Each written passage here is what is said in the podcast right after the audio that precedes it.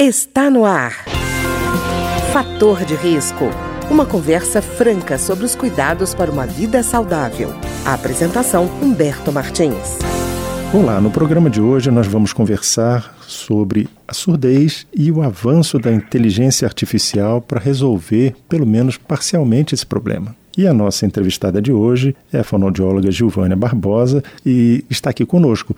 Tudo bem, doutora Gilvânia? Tudo tranquilo? Tudo bem, Humberto, tudo bem. Agradeço o convite, a oportunidade de abordarmos sobre o assunto que é muito pertinente e que causa também muitas dúvidas por parte de grande parte da população, tanto jovens quanto os idosos, até mesmo os familiares, para tornar é, ciente a importância dos cuidados da audição e hoje também voltado a algumas tecnologias que avançaram mediante as necessidades atuais aos cuidados da audição. E, doutora Giovânia, essa questão da inteligência artificial ainda tem uma série de mitos, né?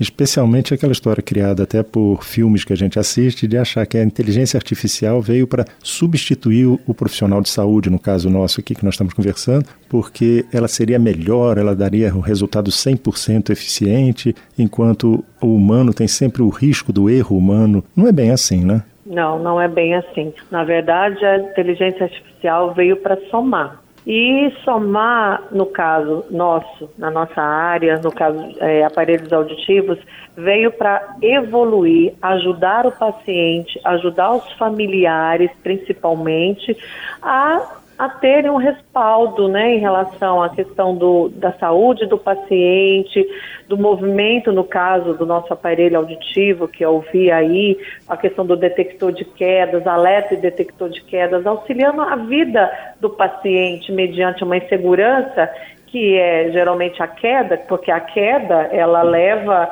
a um índice de mortalidade, porque de repente uma queda, dependendo do local que a pessoa sofreu em casa, ela pode bater a cabeça e aquilo levar um dano cerebral e às vezes até levar à morte, né? E a queda é muito grande nos idosos, é uma incidência enorme nos idosos. Tem a questão da questão da mobilidade reduzida e isso é uma coisa que nos preocupa. Sendo assim, o grupo da Stark, que é o fabricante de aparelhos auditivos, no, no nosso caso, AudioSync, Grupo Microsom, trabalhamos no aparelho auditivo que trabalha justamente essa questão de alertar e detectar a queda. E, consequentemente, quando detectou a queda, ele envia o sinal via o aplicativo Drive para os contatos cadastrados, sinalizando o momento que aquela pessoa sofreu a queda e alertando, sofreu a queda, em que local, a distância que está e, quanto, e se esse paciente restabeleceu ou não desse movimento de queda. Além disso, ele sinaliza também que não passou bem. Eu, eu estou lá, ele está passando mal no banheiro, ele não caiu, mas ele não está bem. Ele, ele aciona o botão de alerta do aparelho auditivo e, consequentemente, aqueles contatos cadastrados no aplicativo Drive vai enviar a sinalização de que aquele paciente não está bem. Olha como agrega a qualidade de vida na saúde dos pacientes. Isso eu estou falando na área, na minha área, na área da,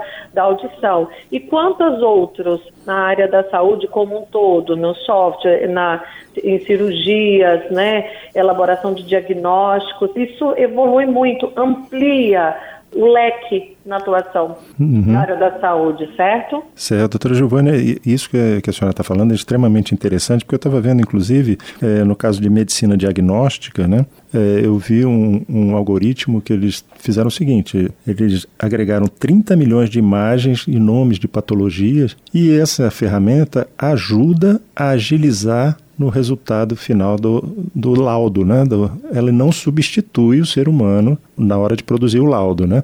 Mas ele auxilia e ele vai permanentemente aprendendo, que é uma coisa que a gente não imaginava, por exemplo, numa máquina de calcular. Né? Sim, e, e é... mas é, é mas é para tornar muito mais assertivo é, uhum. os diagnósticos, né, e mais rápidos do que a gente, do que até mesmo a respeito até das nossas limitações, né? Nós temos as nossas limitações humanas e a tecnologia vem para agregar. Por que não uhum. trazer algo para agregar e não substituir? A gente tem que parar de pensar que a inteligência artificial ela está substituindo a, o, o humano. Não, ele está somando ao que nós também temos de limitações. Claro. Não, inclusive os criadores desse algoritmo fazem questão de ressaltar que a precisão não é de 100%, inclusive às vezes há divergência e juntam-se um grupo de três médicos para decidir o que é correto naquela avaliação, tanto do laudo inicial do médico quanto dos dados fornecidos pelo algoritmo, né? Então, é. a gente vê aí claramente que não há o menor risco de substituição do ser humano pela máquina, vamos chamar assim. Não, jamais. Olha para você, a gente só está agregando. Sempre pensar que a inteligência artificial é para agregar, tanto que já tem estudos também para é, verificar melhores recursos para o tratamento de câncer, como é, eu, o quão é importante você ter algo para agregar ao diagnóstico e o tratamento também. Isso é muito importante. E doutora Giovânia, eu fiquei interessado porque talvez a, a gente conversando não tenha ficado claro para quem está nos ouvindo é que este aparelho que a gente conversou aqui, aparelho de surdez, como se chama, né? Aparelho auditivo, uhum. na verdade. Sim. Ele sim. tem além da função de ajudar na, na, na escuta do paciente, tem outras escutas, que é a questão da queda, a questão de batimento, frequência cardíaca, não é isso? Sim, porque por que, que ele é importante? Porque é o único aparelho, porque nosso ouvido ele é, é o órgão mais vascularizado que nós temos no organismo para poder usar justamente esse mecanismo de dessas funções cardíacas, por exemplo, de monitorar a frequência cardíaca.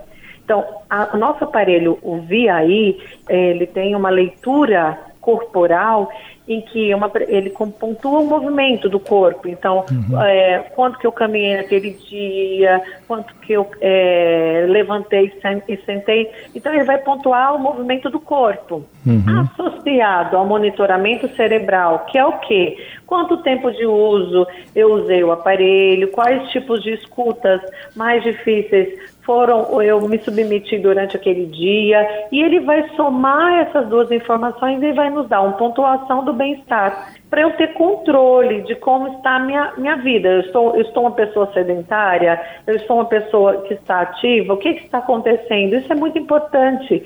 Por quê? Porque o bem-estar hoje é uma questão que as pessoas têm buscado cada vez mais, estudos cada vez mais voltados na área de movimento, relacionado à questão do que quando a gente faz atividade física, a gente melhora vários aspectos da nossa saúde.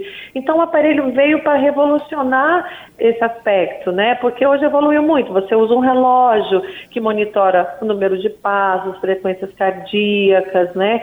E essa é uma tecnologia também dentro dessa área. Você tem algo que monitora o seu corpo, o seu movimento, que detecta todos esses aspectos. É muito legal. Além disso, olha como o aparelho auditivo interessante, esse aparelho. Ele traduz idiomas.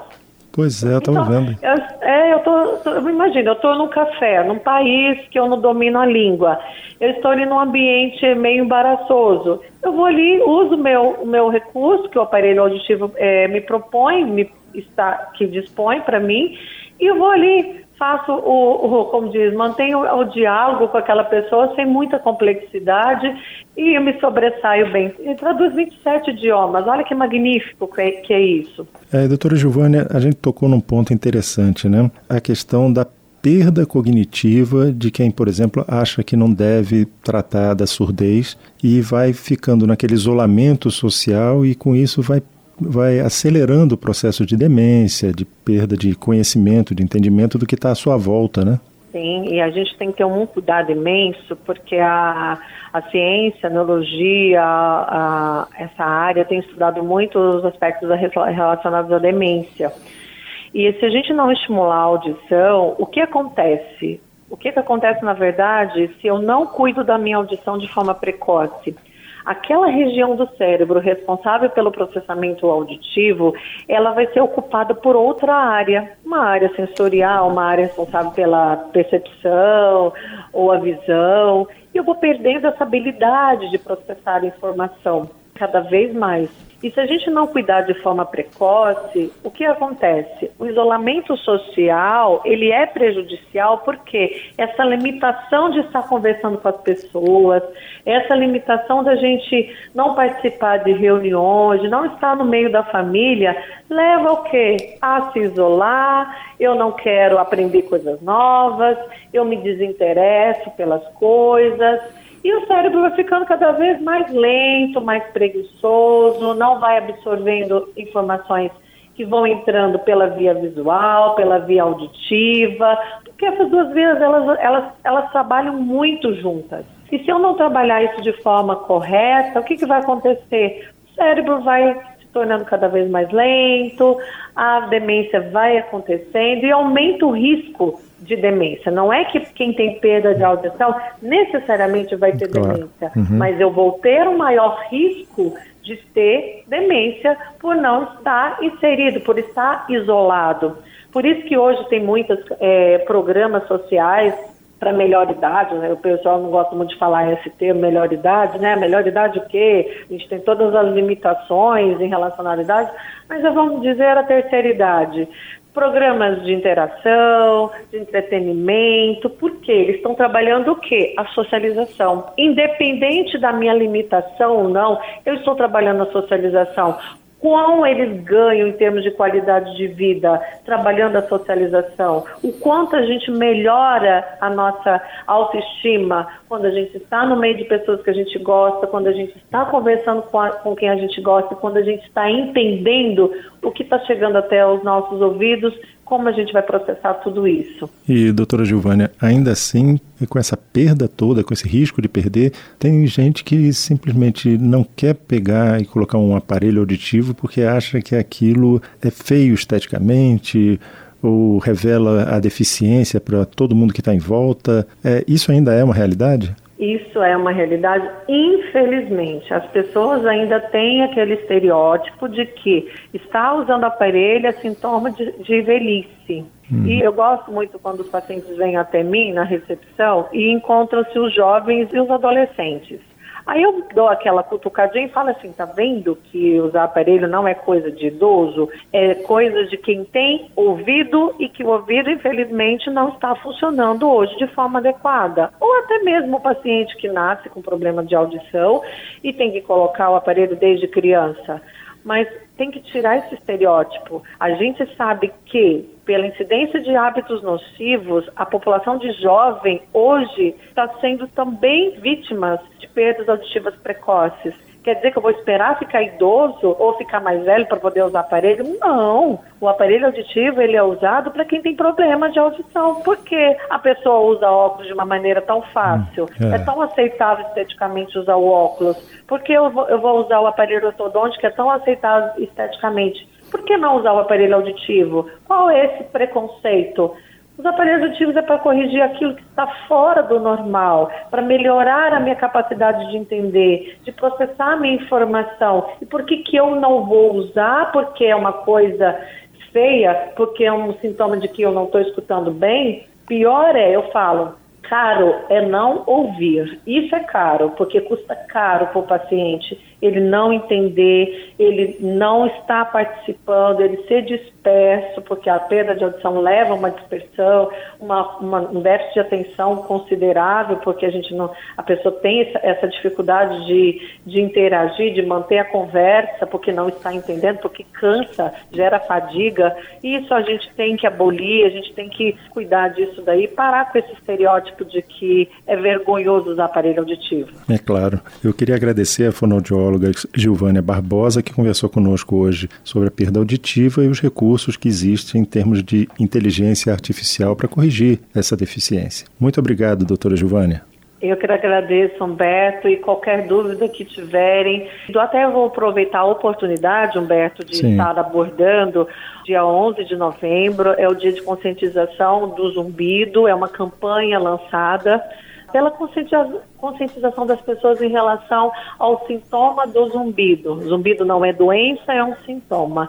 E vamos perceber que a maioria dos pacientes que têm zumbido tem algum déficit auditivo associado. Então, buscar o atendimento do otorrino, fazer um check-up com frequência, procurar fazer avaliação audiológica e, mediante a detecção de alterações, buscar o atendimento precoce, a protetização, o uso do aparelho de forma precoce, porque os prejuízos, virtude da privação auditiva, são muito maiores. Então, meu alerta, minha orientação é essa.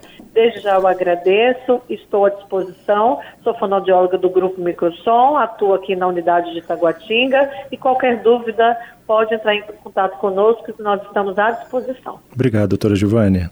Eu que agradeço, Humberto. O programa de hoje teve trabalhos técnicos de Ricardo Coelho. Se você tem alguma sugestão de tema ou comentário sobre o programa de hoje, basta enviar uma mensagem para o endereço eletrônico programa fator de risco, tudo junto, arroba gmail.com. Até o nosso próximo encontro. Fator de risco, um programa com dicas para melhorar a saúde. Uma produção da Rádio Câmara, transmitida por emissoras parceiras de todo o Brasil.